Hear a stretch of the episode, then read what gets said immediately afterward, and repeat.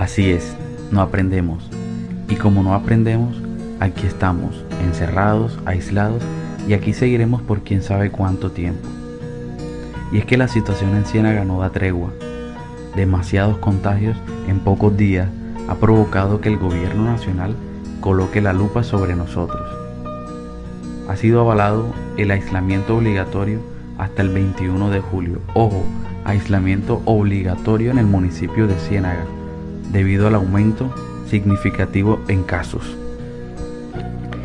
Especialmente aquí la letalidad ha sido muy elevada.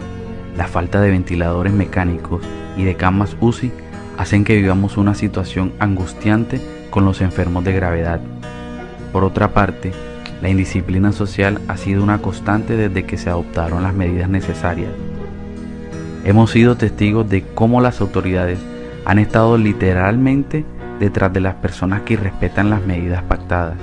Hemos visto cómo en las calles gente que no mantiene los protocolos individuales de seguridad Hemos visto tantas personas imprudentes a lo largo y ancho de nuestro territorio. Tristemente, nos estamos proliferando de manera negativa, quizá por falta de educación, quizá por necesidades económicas, quizás incluso por la incredulidad frente a la amenaza, quizás también por la cultura ciudadana de la costa caribe, la cual orienta a tomar cada situación a manera de gracia y chiste. Para muchas personas sin importar su estrato y razón. La actual realidad es dura. Es dura porque no somos un municipio con grandes riquezas, donde la gente que vive aquí en una gran parte sobreviven del llamado día a día. Es duro porque la comunidad está tocada emocionalmente. Es dura también porque nos hemos enterado de personas conocidas que han perdido la batalla contra el virus.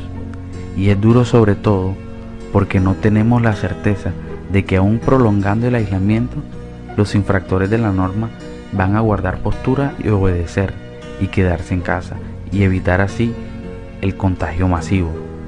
Por lo pronto, debemos confiar en que todo mejorará, en que todo pasará y en que la población en general tomará conciencia de la situación y atenderá los llamados de las autoridades. Individualmente debemos protegernos, debemos cuidarnos y debemos hacer todo lo posible para que nuestros seres queridos más vulnerables no contraigan la enfermedad.